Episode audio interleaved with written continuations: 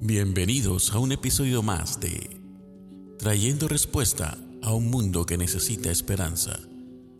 Con ustedes, Mónica Brusón.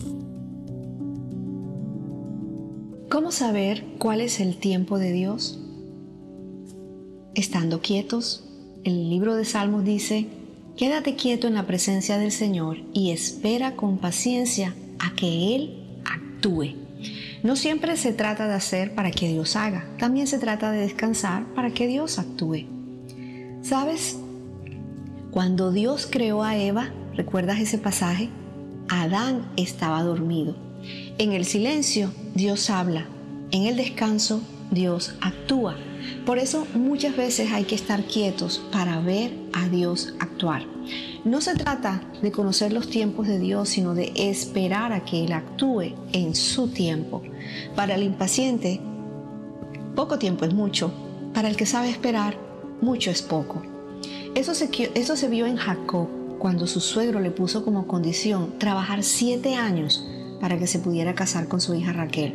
Jacob trabajó por Raquel durante siete años, aunque a él le pareció muy poco tiempo porque la amaba mucho. Cuando uno de verdad quiere algo, lucha por eso, persevera y sobre todo espera el tiempo que sea necesario.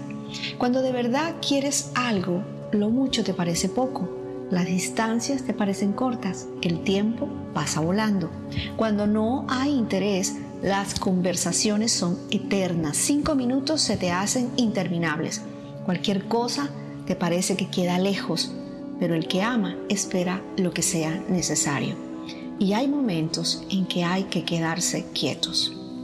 El activismo agota, trae cansancio, por eso hay momentos en que es bueno descansar. Estar quietos no significa pasividad, sino confianza para ver a Dios actuar. Dios le dio una instrucción bien clara al pueblo de Israel antes de conquistar Jericó. Durante seis días tenían que dar una vuelta a la ciudad y luego descansarían. Hay un momento para actuar, un momento para trabajar, otro momento para tocar puertas, otro tiempo para llamar a clientes y otro tiempo para buscar gente.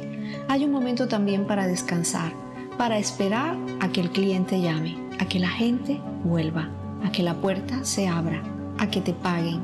Cuando tú no haces nada, entonces ahí actúa Dios. Gracias por escucharnos. No olvides compartir este audio. Que Dios te bendiga.